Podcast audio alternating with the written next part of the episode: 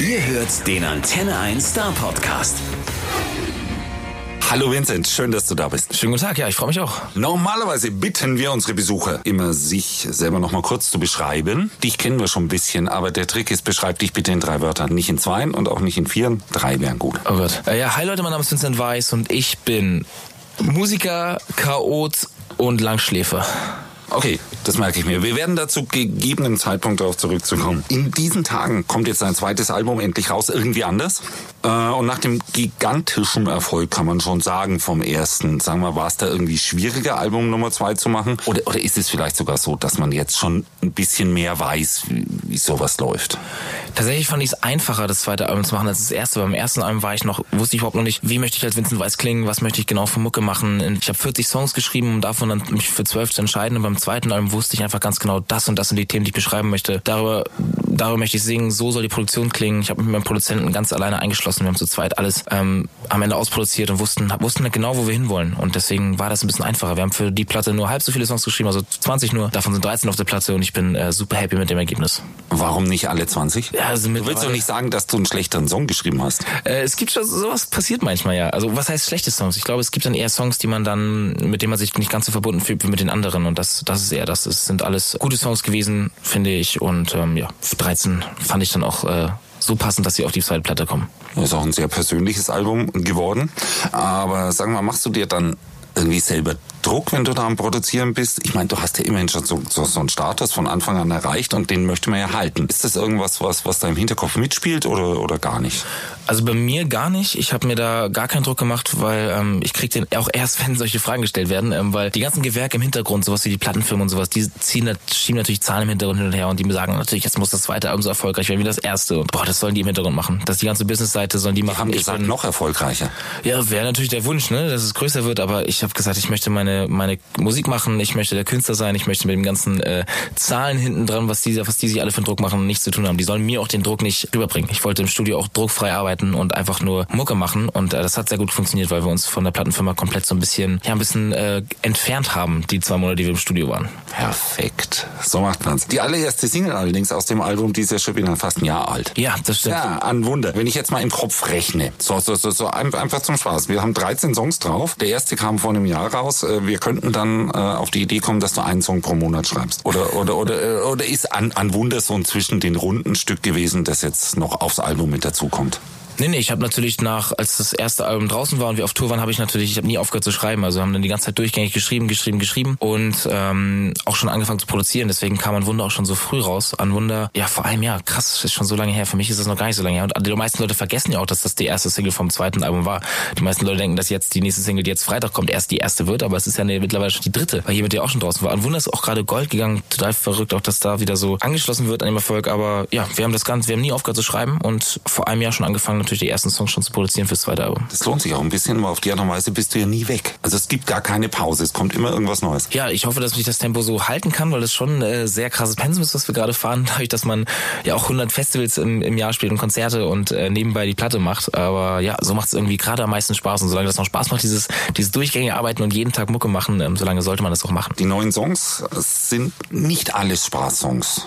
Lass, lass mal so sagen. Ich denke, es sind ziemlich persönliche Songs, handeln mal vom Vermissen, mal von gescheiterten Beziehungen. Liegt das daran, dass sich dein Leben dann doch in den letzten drei Jahren relativ massiv geändert hat, dass, dass solche Themen äh, dich bewegen, dass du Songs drüber schreibst? Total, ja. Also äh, gerade in diesen letzten drei Jahren war es, glaube ich, die größte Veränderung, die ich mir jemals hätte vorstellen können in meinem Leben und der größte Umbruch. Ähm, das war natürlich unfassbar, was alles passiert ist. Aber man sieht natürlich außen immer nur die glamouröse Seite so, die ganzen Konzerte, die ganzen Veranstaltungen, Preisverleihungen und alles, was im Hintergrund mit einem Menschen passiert und alles, was oder, oder was eben halt nicht mehr stattfinden kann, wie Beziehungen, Freundschaften, Familie, alles das, was man jetzt gerade hinten anstellt. Ähm, darüber habe ich natürlich sehr, sehr viel geschrieben, weil mich das sehr, sehr bewegt hat und sehr berührt hat und auch teilweise auch echt mitgenommen hat, was alles so, ja, was man alles so in Kauf nimmt oder alles aufgibt für, ähm, für das Leben, was ich gerade führen darf. Aber auch für das, was man liebt, ja? Ja, klar. Das ist ja auch dieses, gerade dieses, gibt natürlich immer eine positive Seite und eine negative. Die positive überwiegt natürlich total, weil ich natürlich das machen kann, was ich liebe, über alles. Ich kann mein Hobby äh, zum Beruf machen. Aber als dann so die Fünf-Jahres-Beziehung darunter äh, gelitten hat und auch auseinandergebrochen ist, das war echt so ein Punkt für mich, wo ich dachte, oh Gott, ist das jetzt nicht ein bisschen viel, dass man aufgibt für diesen Erfolg? Ähm, ja, das war so ein, so ein, so ein, ja, so ein kleiner Schneidepunkt in, in meiner Karriere dann. Also nicht, dass uns jetzt irgendjemand missversteht, das ist natürlich kein trauriges so ein depressives Album geworden. Da sind Nee. äh, durchaus Songs drauf mit Hoffnung und vielen positiven Gefühlen. Aber dann kommen eben wieder dann Songs wie äh, Zeichen, fand ich, oder Pläne ist, ist, ist aufgefallen. Und, und das sind autobiografische Songs. Alle, alle 13 so geschrieben, wie ich sie erlebt habe. Aber das ist auch so ein Grund, warum es mir so einfach fiel, glaube ich, das Album zu schreiben, weil es viel einfacher ist, einfach persönliche Storys zu schreiben. Also Pläne zum Beispiel, den haben wir geschrieben, nachdem wir einen anderen Song recorded hatten. Wir hatten noch zwei Stunden Zeit. Und das, da war diese,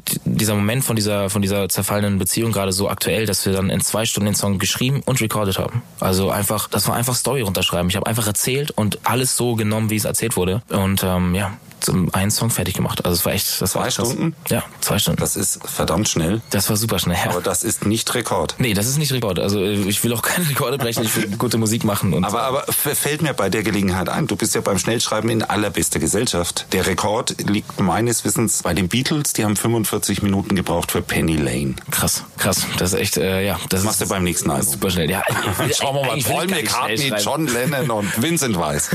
Das ist cool. Ähm, ja, ist krass. Ähm, schon.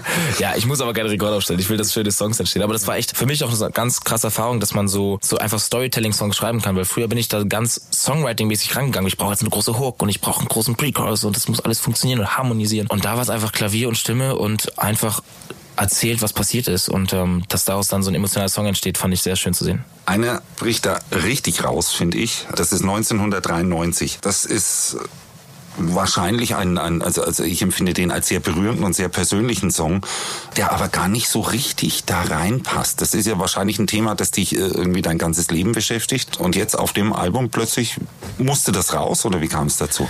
Das musste schon seit langem raus eigentlich. Ich habe den Song vor fünf Jahren schon geschrieben, äh, also schon vor der ersten Platte. Ähm, fand ihn aber auf der ersten Platte, weil die ja auch mm, bei so einer ersten Platte will man sich irgendwie zeigen, wer ist man, wer ist Vincent Weiss, wie funktioniert die Musik von mir und ähm, da fand ich den irgendwie nicht drauf passen und jetzt auf dem Album, wo ich irgendwie so ein bisschen alles über mich erzähle, also ich glaube, man kann mich durch die durch die zweite Platte ganz gut kennenlernen, ähm, fand ich so einen Song auch ja einfach einfach passend und wichtig. Also ich wollte den Song immer rausbringen, wusste nie genau wann und ich fand jetzt ist der richtige Zeitpunkt, jetzt wo ich so persönlich werde und so nackt werde auf dem Album, dann ähm, gehört halt einfach alles von mir darauf und äh, dann deswegen auch 1993. Ein bisschen ist das auch eine Botschaft. Meinst du, die wird gehört? Äh, Das kann ich äh, schlecht beurteilen, weil ich es ja wirklich gar nicht gar nicht so kenne. Aber ich finde, das ist auch eine Botschaft einfach gar nicht so richtig an an meinen Vater, sondern eigentlich so an alle Väter. Ich finde dieses dieses, ähm, dass heutzutage Mutter, Vater und Kind in einem Haushalt groß werden, wird ja immer seltener leider. Und ich finde aber trotzdem, auch wenn diese Beziehung auseinanderbricht und man einem getrennten Haus lebt und ähm, die Kinder vielleicht am Wochenende sieht, man sollte als Vater oder als Mutter, egal als welches Elternteil, immer für seine Kinder da sein, egal was in der Beziehung zwischen den Eltern passiert. Und äh, ja, das geht an alle Väter und an alle Mütter, die sich äh, nicht um die Kinder kümmern. Kümmert euch um die Kinder. Das ist das Wichtigste, was man, glaube ich, im Leben hat. Und ähm, Familie ist und bleibt das Wichtigste und da sollte man sich immer drum kümmern und die pflegen. Punkt. Dem Punkt. ist eigentlich nichts hinzuzufügen. Kaum erwarten ist der erste Song auf dem neuen Album. Und, und, und der geht wirklich auch nach vorne. Ne? Hier, hier beschreibst du dich auf, äh, wie, wie, wie du dich auf was kommen wirst, freust. Auf was Privates in dem Fall. Aber ist das auch so, wie du gerade drauf bist? Weil es, es kommt ja jetzt auch wahnsinnig viel. Ist, ist, Ja, also äh, ist das die Überschrift für Vincent Weiss 2019? äh, ist es tatsächlich für mich, ja. Also ähm, das beschreibt natürlich in dem Song viel, viel mehr als das Jahr 2019, sondern alles, was ich mir so in meinem Leben vorstelle. Ich beschreibe ja, wie ich mich darauf freue, Opa zu werden, mit den Enkeln im Garten zu spielen, ähm, überhaupt mal ein Haus und Kind und Garten zu haben und Vater zu werden. All das, worauf ich mich so im Leben freue. Also Vater werden ist ja für mich das größte Ziel so im Leben, dass man eine eigene Familie gründet. Aber ähm, klar ist natürlich erstmal das Spannendste für mich jetzt gerade, was passiert ab Album Release, was passiert mit diesem neuen Lebensabschnitt, den ich be also ähm, betreten darf, weil ein neues Album ist ja wirklich komplett, da wird ja alles neu sein, neue Tour. Ich weiß nicht, was mit dem Album passiert, das haben die Leute ja draußen irgendwie so ein bisschen in der Hand, wie erfolgreich das wird, wie viel man live spielen kann, die neuen Songs, die neuen Geschichten, die ich erzähle, was die Leute mit verbinden. Also ich freue mich einfach aufs ganze Jahr. Ich plane nichts, aber freue mich auf all das, was, was jetzt mit dem neuen Album passiert. Und deswegen war kaum erwarten für mich so ein, ja klar die erste Nummer und auch ähm, die nächste Single und so für mich so ein Startschuss. Und ich habe den meinem Produzenten zusammen geschrieben, der gerade Papa wird. Also der hat, der könnte jetzt jeden Tag passieren, dass er Papa wird, hochschwangere Frau zu Hause. Und ähm, für den war das auch so ein, so ein, ja, so ein Kind, äh, so ein Song für, für sein zukünftiges, für, für seinen zukünftigen Sohn und für mich, ähm, für meine zukünftigen Kinder, die ich in ein paar Jahren wahrscheinlich bekommen werde. In ein paar Jahren, das ist natürlich die Antwort, weil du, du hast ja vorher noch ein bisschen was zu machen. Es gibt jetzt ein paar Open-Air-Konzerte und dann gibt's eine Hallentour im Herbst mit richtig großen Hallen. Also in Stuttgart bist du in der Schleierhalle, was also eine größere haben wir nicht. Ja, das ist äh, echt absurd, ja. Ich finde es auch, als mein, als ich mit meiner Booking-Agentur die Tour geplant habe, war ich so, ey Leute, wir können doch nicht in so große Hallen gehen mit dem zweiten Album. Der meinte doch, doch, können wir machen. Ich war noch so ein bisschen skeptisch am Anfang, aber ich habe richtig Bock. Also so große Hallen ist natürlich für mich als, bin ja kein Newcomer mehr, aber mit dem zweiten Album in solche Hallen zu gehen, ist schon krass. Also Da kommt schon auch was zurück, wenn so eine große Halle so voll ist und, und die da mitsingen oder klatschen oder sich irgendwie freuen. Dann ja, das ist eine ganz andere Dimension, als ich das sonst gewohnt bin auf jeden Fall. Also ich merke das immer bei Festivals, wenn ich da bin, auf einmal stehen da, bei meinen Konzerten, bei der letzten Tour waren so 3000 Leute im Schnitt da, was auch schon gigantisch ist. Also wirklich riesig. Und wenn man dann auf Festivals ist und auf einmal singen 10.000 Leute den Song, ist nochmal wirklich eine andere Dimension und äh, lautstärkemäßig echt krass. Und wenn das dann in der Halle geschlossen, dass es auch sich nicht so verfliegt, sondern wirklich, kann man es mir noch gar nicht vorstellen, wie es ist, aber wenn 10.000 Leute in der Halle die Songs singen, ich glaube, dass mir da, ähm, Gott, also vor der Bühnenshow wird mir auf jeden Fall der Stift ordentlich in der Hose sitzen und ich glaube, die Gänsepelle runterlaufen und äh, ja, ich freue mich drauf. Ich glaube zu Recht, weil ich, ich glaube, das wird groß. Ist eh schon ziemlich verrückt, was in den letzten Jahren so bei dir abgegangen ist. Ich habe ja auch ein bisschen nachgeguckt, was du so gemacht hast, wenn du gerade nicht Konzert gespielt oder, oder Album geschrieben. Unter anderem warst du mit dem Goethe-Institut in den Vereinigten Staaten und ja. hast Deutschunterricht mitgestaltet. Wie ist das? Können die Highschool-Kids da überhaupt was mit, mit deutsche Musik anfangen? Ich meine, die haben ja genug von sich selber, die haben es ja quasi mit erfunden. Ja, äh, ich glaube, dass sie auch mit deutscher Musik so im Alltag wahrscheinlich nicht so viel anfangen, aber ähm, deswegen fand ich es ganz, ganz spannend, da mal Teil des Deutschunterrichts zu sein. Die haben meine Songs bekommen im Deutschunterricht, die haben Lückentext von mir bekommen, Interviews auf Deutsch, die sie dann ähm, ja verstehen mussten, auf Englisch wiedergeben mussten vom Inhalt her. Und dann durfte ich da Konzerte spielen in Mexiko, Kanada und äh, in der USA. Und das war eine unfassbar krasse Erfahrung. Also die haben sich die Logos auf die Wange, auf, auf die Wange gemalt, auf die Wange, auf die Wange gemalt, Plakate gebastelt, rumgeschrien und dadurch, dass sie die Songs auch im Unterricht hatten, konnten die die Songs auch mitsingen. Das heißt, die Mitsingparts, die ich in Deutschland mache, haben in Amerika auch funktioniert. Und das war echt krass. Und äh, ohne Lichtshow, ohne alles. Wir hatten ja Meetbackline von den Schülern meistens und haben komplett auf einfach auf neuen Instrumenten gespielt. Ähm, das war echt geil. Also es hat richtig Spaß gemacht mal wieder. Und in LA waren tausend Leute da. Also tausend Leute Konzerte im Ausland. Das war äh, echt absurd. Also war richtig geil. Und, und, und du hast dann echt so den Unterricht auch vorbereitet. Lückentext. Äh, das ja, hat, hat, man natürlich alles im Vorfeld gemacht, das hat mit dem Goethe-Institut zusammen. Das haben die natürlich schon äh, so, ich glaube, zwei, drei Monate bevor wir da waren, bekommen im Unterricht. Und als wir dann da waren, ging es tatsächlich nur noch um die Musik und ums Konzerte. Und ich habe äh, Führungen durch die Schule bekommen, habe natürlich ein bisschen Einblicke bekommen, wie unterschiedlich doch das Schulsystem in Amerika ist als äh, zu dem, was wir in Deutschland haben. Also mal wirklich so College, wie man sie aus, aus äh, alten Filmen kennt, mit den ganzen Spinden auf den Gängen, ähm, ja, kennengelernt und gesehen und fand das sehr, sehr spannend. Und die USA-Tour wird aber erst kommen, wenn du die deutschen Konzerte alle gespielt hast. ja, also, also weiß nicht, man kann ja nie, nie sagen, ne? Also, aber ich konzentriere mich natürlich darauf, in Deutschland irgendwie Musik zu machen und in Österreich, Schweiz, was man noch mitnehmen darf. Aber ich gehe jetzt nicht davon aus, dass wir eine Amerika-Tour spielen. Aber wenn das es kommen ja sollte. Immer wieder so Gelegenheiten, ne? Von Nena bis Rammstein. Klar, klar, Rammstein, Tokyo Nena, Falco. Ja. Gibt viele Beispiele, die es vorgemacht haben, ne? Aber. Na, ja. Also, aber vielleicht erst beim dritten Album. Ja, beim zweiten. Ich konzentriere mich jetzt immer voll auf dieses Land. Äh, ich bin auch echt froh, dass ich, also auch ich habe in Amerika gele gelernt und bekommen, dass ich sehr, sehr gerne in Deutschland lebe und wohne und ähm, gar nicht hier weg will. Und wenn du in Deutschland unterwegs bist, dann bist du seit Musik sein eigentlich aus dem Radio überhaupt nicht mehr wegzudenken. Ständig läuft irgendwas von dir im Radio. Hörst du eigentlich noch Radio oder nervt dich das? Oder sagst du dann, oh mein Gott, jetzt spielen die schon wieder was von mir?